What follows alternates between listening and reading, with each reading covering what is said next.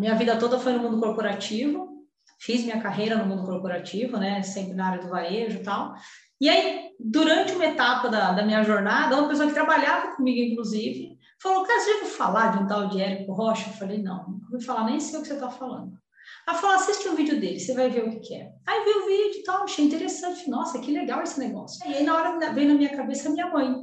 Eu falei: Pô, minha mãe é uma maquiadora, uma, né, uma mulher já madura, né, com mais de 60 anos.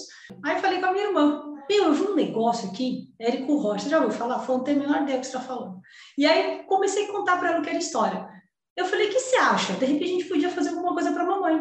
Ela pegou e fez assim, ó, não entendi nada do que você está falando. Mas se você acha que é legal, a gente pode fazer. E a hora que a gente falou com a minha mãe, ela fez, tá bom, então vamos ver, vamos fazer esse negócio aí. Eu falei para eles, vamos comprar o fórmula. Aí quando anunciou, vai abrir outro em agosto, agosto de 18. E aí, meu irmão, pelo amor de Deus, você acorda no primeiro horário e compra esse negócio. Abriu, compramos. E aí a gente começou a estudar o fórmula. A gente testou, tentou fazer alguns é, lançamentos de sementes, patinava, não, não conseguia, não conseguia vender, não vendia nada. E aí passamos o ano todo lançando minha mãe. E, cara, a gente não conseguiu fazer um negócio realmente deslanchar. Eu acho que a gente fez, eu não tenho agora de cabeça aqui, mas sei lá, uns 12 lançamentos dela, 14. A gente demorou a fazer a primeira venda. E falou, cara, não dá, não dá, não tá pagando. Não, não é que não, não dava prejuízo, mas não era um negócio que escalava. E nesse meio tempo, a, a minha mãe me pediu socorro. E eu não tinha entendido que, na verdade, ela estava com uma depressão muito forte. E conversando com uma pessoa, eu falei assim, ah, vou fazer um negócio aqui com a minha mãe de marketing digital. E comecei a explicar. E ela fez assim para mim, o que sua mãe pensa disso? E a hora que eu dei a resposta da minha mãe, ela virou para mim e fez assim: sua mãe está com depressão e ela está te pedindo socorro. Eu falei, mãe, vem para cá. Aí ela entrou no meu carro e fez assim: mãe, você está em depressão? Você está me pedindo socorro? Ela fez assim: tô. Eu falei, é, mas é muito? Aí ela fez assim: muito. Ela fez: e eu preciso de um médico e eu preciso rápido. E ela chegou a falar assim mesmo para mim. Ela falou assim: eu acho é, que se eu, se eu interrompesse agora a minha vida, era melhor. Porque aí vocês iam ter uma memória sempre boa da mãe. Eu falei, não faça isso. Não faça isso. Eu falei, não, mãe, a gente precisa de você aqui. E ela achava que não, que se ela morresse era melhor. Porque ela não estava vendo razão, entendeu? E aí, nesse meio tempo, a gente, agora? A gente vai lançar ela, a gente não lança ela, e o que, que a gente vai fazer? E a gente achou que lançar ela podia ser bom para ela, porque a gente ia dar uma ocupação. E, de fato, foi a melhor coisa que a gente fez. No meio do processo, o que, que aconteceu? A gente estava um dia escrevendo aqueles intermináveis CPLs, né? E ela começou a chorar. Ela começou a chorar. E eu estava com meus irmãos.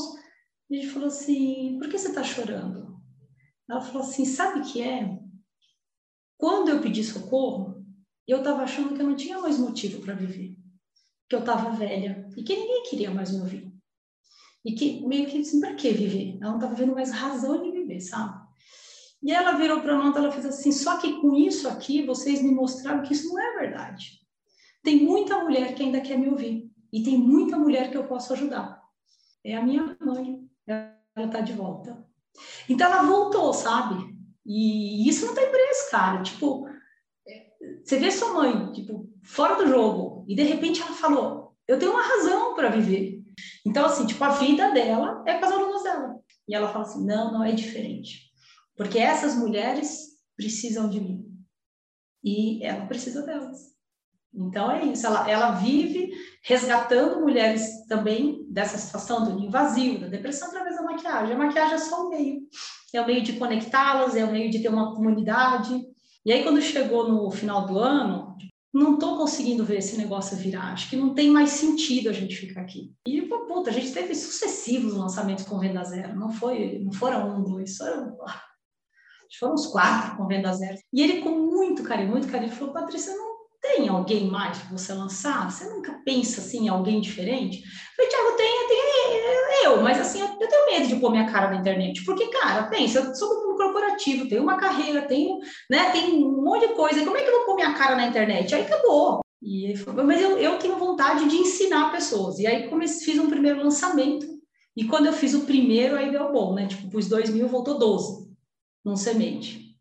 Ele fez assim, eu entendo a importância da sua mãe ficar no jogo. E acho que vocês têm que manter ela. Mas faz assim, deixa o seu irmão cuidar dela e você cuida do seu. Aí começou num produto, aí eu fui no ao vivo, e aí foi quando a gente realmente passou a régua, falou, é aqui, é isso que a gente vai fazer. E aí, lançamento a lançamento, a gente só fez crescer. Então, reposicionou o produto e cresce, cresce, cresce, cresce. O primeiro foi 12, depois acho que a gente fez de novo 12, quando eu troquei o produto, aí acho que foi para 20. Aí a gente venceu a barreira dos 30, né, que era o primeiro 30 mil, aí depois a gente fez um outro que não chegou em 70, depois fez o, acima de 70, e depois foi para o 6 em 7. Aí depois do 6 em 7 a gente fez 100, acho que o primeiro foi 112, 100 alguma coisa. Aí foi para 150, 160, não vou lembrar exato aqui de cabeça, não. E aí venceu, passou os 200, a gente chegou, aí depois passou a barreira dos 300 em um lançamento. o penúltimo foi 450, e esse último acho que deu 430, 415, alguma coisa assim. A gente parou para fazer essa conta que se fala, caramba, né? Tanto que a Hotmart mandou lá a plaquinha do 1 milhão em 12 meses, né? O negócio estava do zero, o meu Instagram não tinha nada, eu nem, nem mexia no Instagram, vai vendo. Zero. O Facebook super desativado, imagina, não tinha nada, a gente saiu do zero, mesmo, literal, literal, literal, zero de tudo. Pô, um ano depois a gente tinha um faturamento aí um ano de 1,100, 1,300. Se você perguntar qual é a transformação do fórmula de lançamento na vida da Patrícia, do Rafael, da minha mãe, é a minha mãe é, ela de volta.